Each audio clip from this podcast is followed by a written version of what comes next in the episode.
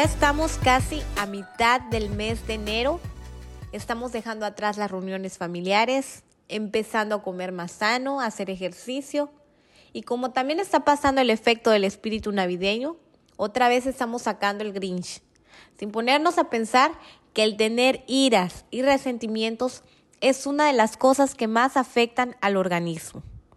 Y es que a veces es tan común juzgar, maldecir, envidiar, que es parte de nuestro estilo de vida, que no nos damos cuenta cuánto está afectando a nuestra mente y cuerpo. El versículo con el que quiero comenzar es Mateo 5, 23, 25. Por tanto, si traes tu ofrenda al altar y allí te acuerdas de que tu hermano tiene algo contra ti, deja allí tu ofrenda delante del altar y anda, reconcíliate primero con tu hermano y entonces ven y presenta tu ofrenda. Ponte de acuerdo con tu adversario pronto, entre tanto que estás con él en el camino, no sea que el adversario te entregue al juez y el juez al alguacil y seas echado en la cárcel. De cierto te digo que no saldrás de allí hasta que pagues el último cuadrante. Este versículo es una advertencia de nuestro Señor Jesucristo. Este pasaje nos habla qué tan importante es perdonar, qué tan especial es para nuestro Señor Jesucristo que nosotros tengamos una mente y un alma libre de resentimiento. Sabemos que la ira es un sentimiento completamente normal, pero no dejemos que escale, no dejemos que nos domine y cometamos algún error. Yo enumeraba así este, este versículo, es muy importante porque nos está dando claves. El número uno dice, vea la presencia de Dios que nos ayude a perdonar, a entender cuál es la voluntad para arreglar las cosas. Jesús nos dijo, no siete veces, sino setenta veces siete debemos perdonar porque si nosotros perdonamos a nuestros deudores, Él nos perdonará. Habla con la otra persona del problema de manera pacífica, donde te acercas con la única intención de arreglar las cosas, no seguir peleando, sino para arreglar las cosas. Utiliza palabras suaves. El proverbio dice, panal de miel son los dichos suaves, suavidad al alma y medicina para los huesos. A veces creemos que queriendo ganar en la discusión somos victoriosos, pero todo lo contrario. A veces cuando dejamos de lado el orgullo y empezamos a trabajar de una manera más suave, tenemos mejores resultados. Y tercer punto dice, en caso de no llegar a un acuerdo, debes trabajar en el perdón, pero desde otro punto, ya que la Biblia te exhorta a seguir orando. Dice Proverbios 16:7, cuando los caminos del hombre son agradables al Señor, aún sus enemigos hacen que estén en paz con Él. Si tú te das cuenta, te dice, ¿cuántas veces debo de perdonar a mi hermano? Primero empezaban como hermanos, ¿no? Cuando tú y un familiar, aquí es por eso tan importante que Dios te dice, actúa pronto. Te está hablando de un hermano, te está hablando de alguien cercano, de alguien importante. Actúa pronto.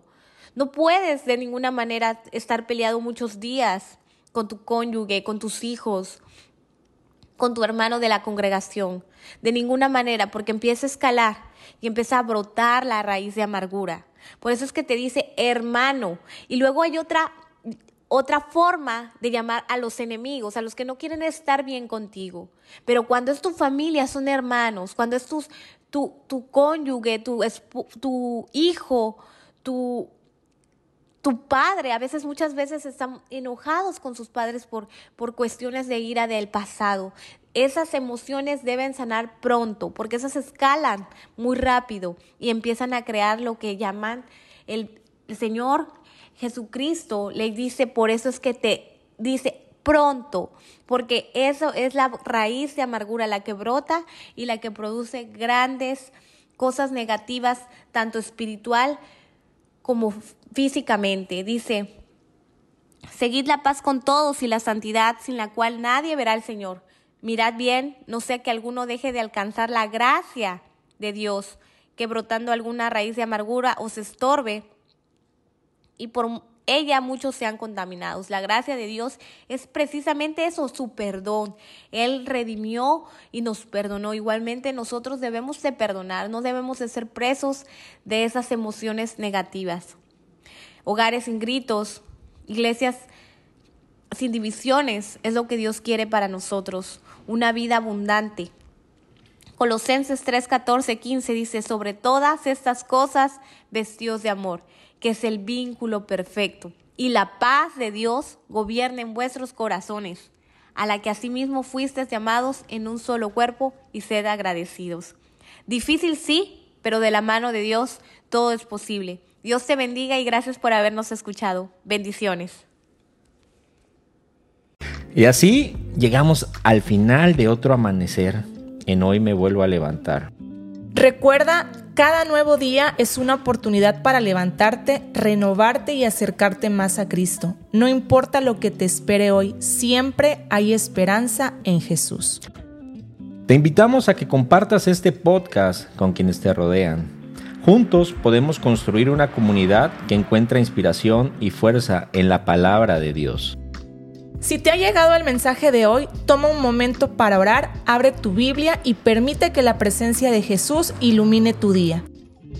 Sobre todo, recuerda que cada mañana es una nueva oportunidad para levantarte con Jesús a tu lado. Mantente fuerte en la fe y deja que su amor te guíe en cada paso. Gracias por ser parte de esta comunidad matutina. Nos encontraremos nuevamente mañana con un nuevo amanecer de Hoy me vuelvo a levantar. Que tengas un día lleno de paz y bendiciones.